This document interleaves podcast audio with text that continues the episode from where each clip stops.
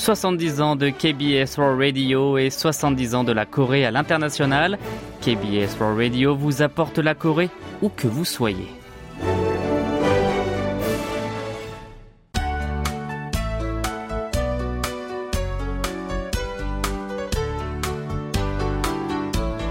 Séoul au jour le jour.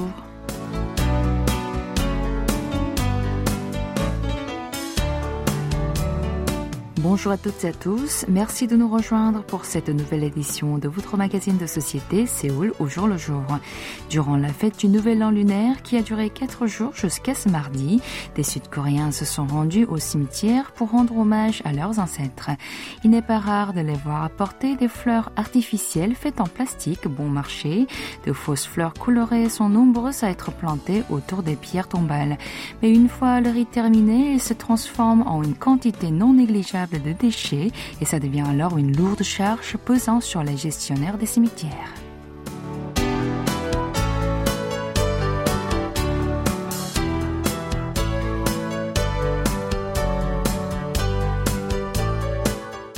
Dans la ville de Kimhae de Gyeongsang du Sud, il a été interdit d'utiliser ces bouquets artificiels depuis avril 2022 dans quatre endroits. L'objectif est de réduire la pollution de l'environnement et d'aider les producteurs de fleurs locaux. Ihyano, un jeune sud-coréen qui vient de la ville de Busan, est venu rendre hommage à sa famille défunte avec un bouquet de chrysanthèmes qu'il a planté et cueilli. À côté, un autre visiteur a posé soigneusement un petit pot de fleurs sur l'autel. Lee a prêté sa parole à un journaliste de la KBS.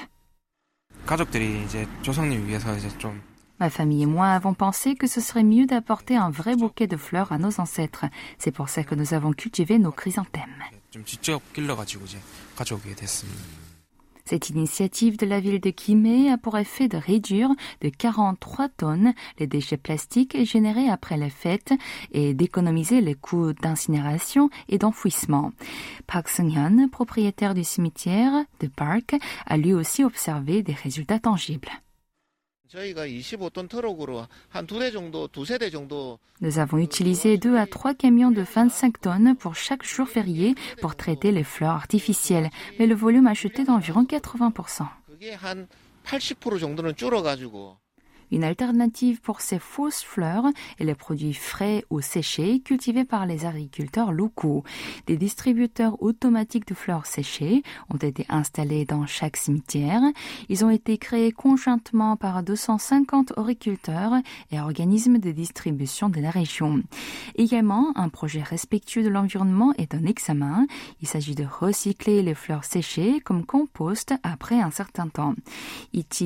Responsable du recyclage des ressources de la ville de Kimé, a déclaré qu'il se prépare à en faire une industrie locale conséquente afin de pouvoir fournir des fleurs fraîches ou séchées afin d'éradiquer les fleurs artificielles dans la cimetière.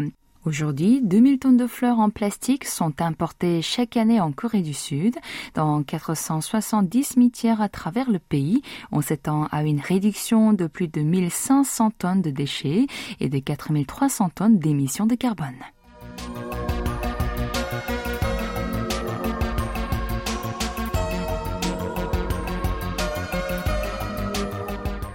La suite des vacances du Nouvel An lunaire, les enfants sud-coréens ont les poches bien remplies parce qu'ils ont reçu des étrennes de la part des membres de leur famille. Pak, une fille de 14 ans, a empoché 300 000 won cette année, soit 220 euros. Néanmoins, chaque année, sa mère lui prend son argent en disant que c'est mieux qu'elle le gère. Quand elle demande si son argent est bien mis de côté, sa mère répond simplement de ne pas s'inquiéter. Quant au lycéen Kim, il a donné la moitié de ses étrennes à ses parents. Il compte leur demander de rendre toutes les sommes une fois devenus adultes. Chaque année, pendant la période de Solal, les réseaux sociaux sont saturés par les questions de jeunes qui demandent la stratégie à adopter pour ne pas se faire priver de leurs enveloppes par leurs parents. Pour les adolescents qui sont souvent fauchés, c'est une occasion rare de s'offrir des cadeaux chers. Pourtant, pas mal de parents leur prennent une partie de l'enveloppe, parfois contre leur gré. Mais en fait, les enfants ont-ils le droit de refuser de confier leurs étrennes aux parents? Sur le plan juridique, il n'y a aucun problème que les parents gèrent l'argent de leurs enfants. L'article 916 du Code civil stipule que les personnes titulaires de l'autorité parentale se chargent de la gestion des biens personnels de l'enfant. Les parents ont alors le droit d'utiliser les étrennes pour l'éducation des enfants. Pourtant, s'ils dépensent le patrimoine des mineurs de façon inappropriée, par exemple en jouant à des jeux d'argent ou en endettant ces derniers, il risque de perdre ce droit. Par ailleurs, la personne qui a donné l'enveloppe à l'enfant peut refuser que les parents la gardent à sa place, mais dans ce cas, il faudrait désigner un nouveau tuteur responsable de la gestion de son patrimoine. Selon un avocat, si la loi autorise les tuteurs légaux à maîtriser les biens des enfants, c'est pour empêcher ces derniers de dépenser leur argent de façon insensée. você Mais si les mineurs gagnent leur propre vie, la loi peut s'appliquer différemment. En Corée du Sud, il n'y a pas encore de procès porté contre les parents à cause des étrennes, mais en Chine, un enfant de 10 ans a saisi la justice pour récupérer ses étrennes que son père avait prises sans son consentement. D'après South China Morning Post, le père a déposé sur son compte bancaire 3000 yuan ou 400 euros que son fils a reçus pendant deux ans. Mais il les a retirés sans lui rien dire. Le tribunal a donc ordonné au père de rendre la somme qu'il avait prise, déclarant que l'enfant a le droit de gérer lui-même son argent.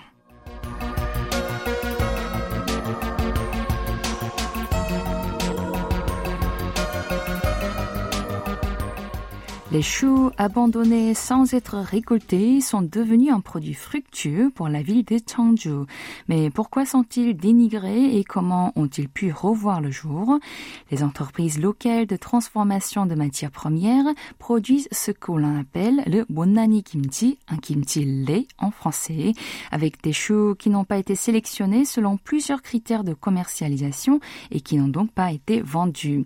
La qualité de produit fini à base de ces choux n'est pas inférieure à celle des kimchi normaux et leurs prix sont modestes pour devenir populaires sur le marché.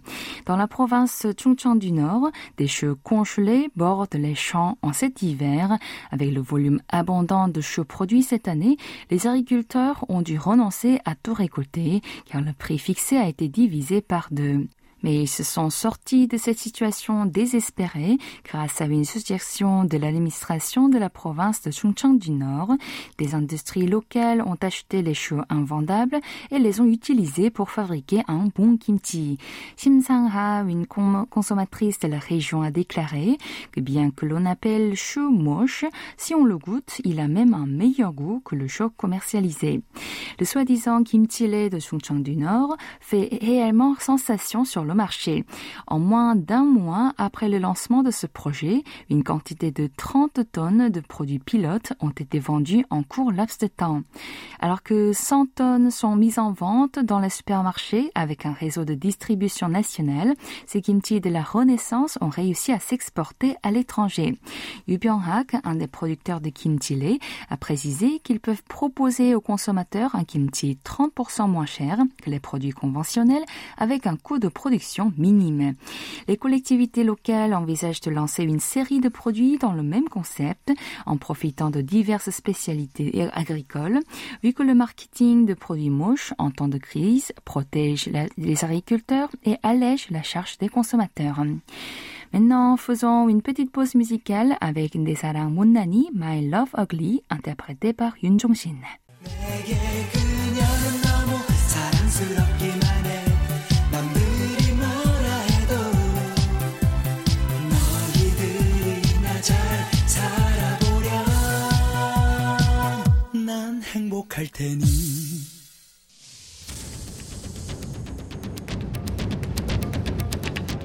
Vous avez aimé, vous avez détesté, vous avez adoré. Faites-nous part de vos réactions en nous écrivant à french.kbs.co.kr.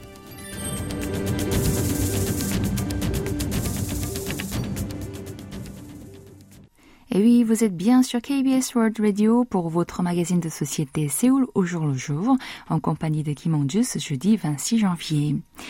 Les cafés ou les restaurants où l'on consomme debout gagnent en popularité dans le pays du matin clair.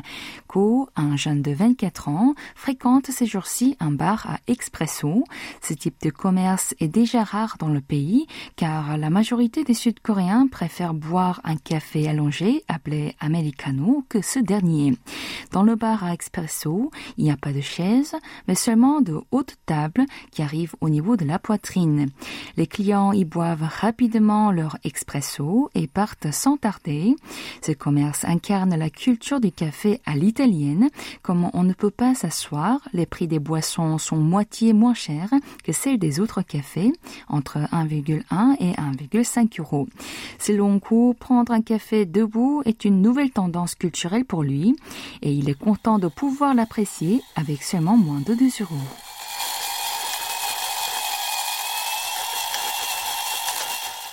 Dans les quartiers animés de Hongdae et Gangnam à Séoul, les bars japonais composés seulement de comptoirs sont plébiscités chez les jeunes.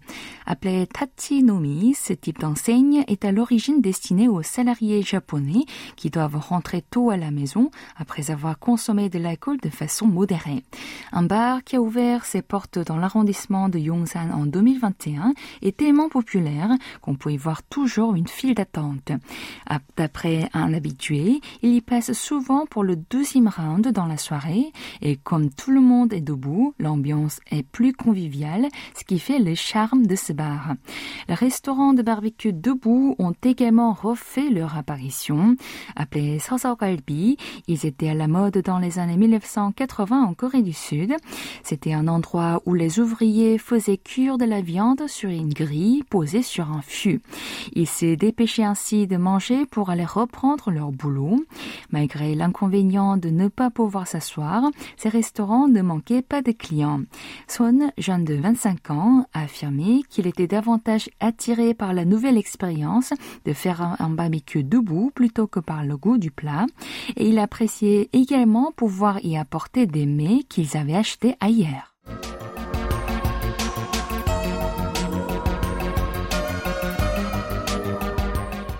Certains sites de vente proposent d'insérer l'identifiant d'un client qui a recommandé son service pour récompenser ce dernier.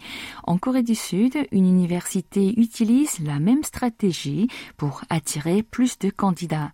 L'université de Daegu offre 500 000 won ou 370 euros aux étudiants qui l'intègrent avec leur ami après avoir mis le nom de chacun dans le dossier de candidature.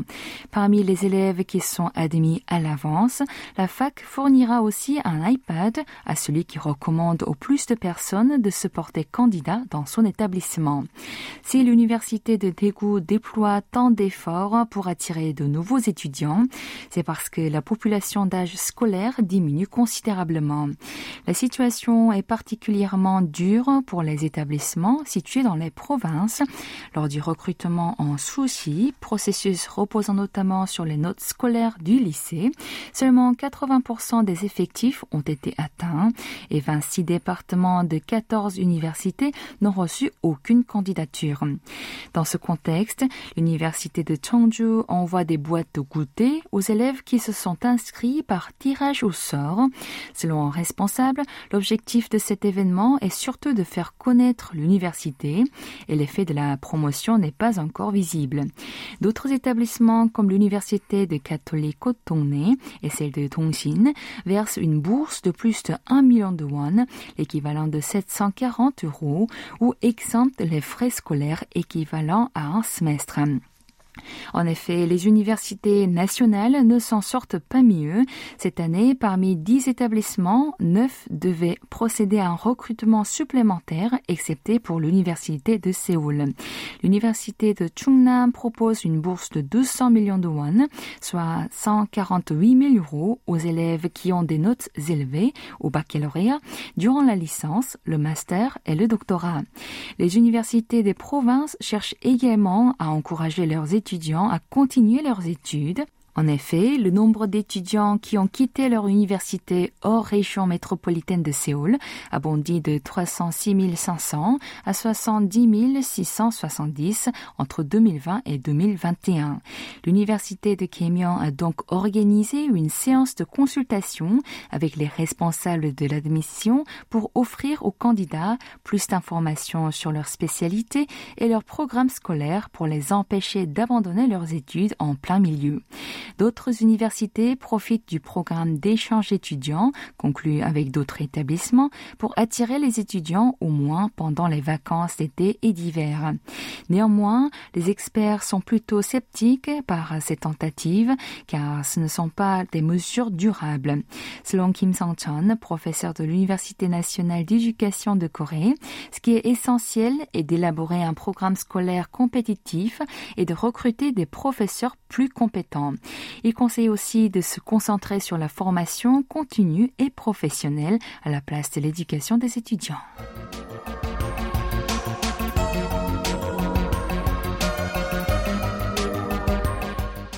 Près de la station de métro Gyeongbokgung à Séoul, il y a un bus blanc qui circule dans le quartier aux alentours. Une fois monté dans le véhicule, les passagers regardent avec attention les mains du chauffeur.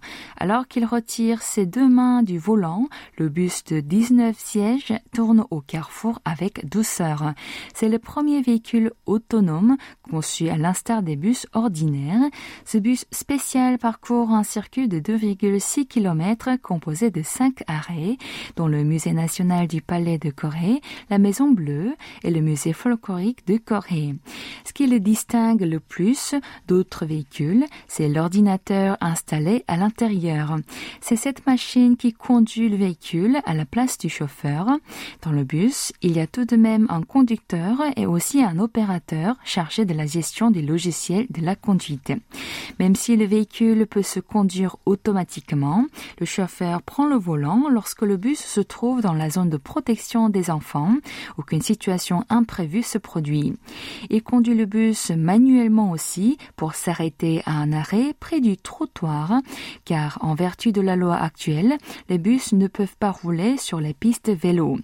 Étant donné que la voiture autonome respecte le code de la route à tout prix dans n'importe quelle situation, les humains interviennent pour faciliter la circulation. Ce bus a été utilisé par 1215 personnes pendant deux semaines à partir du 22 décembre où il a été lancé jusqu'à 4 janvier. Dans la capitale sud-coréenne, il y a quatre lieux où se passe une telle expérimentation des voitures sans conducteur. Dans le quartier de Sangam, six voitures de 2 à 6 places et une de 10 places sont disponibles. Les passagers peuvent choisir le point de départ et la destination parmi quelques lieux désignés via l'application mobile. À Gangnam, le taxi autonome baptisé RoboRide, capable de parcourir efficacement un trajet, est en expérimentation, mais il n'est pas encore en service auprès du public. La municipalité de Séoul soutient le développement de la technologie de la conduite autonome. Elle souhaite en profiter pour élargir les infrastructures des transports en commun, notamment en multipliant les lignes de bus nocturnes dont la circulation est peu fréquente en raison d'une faible recette.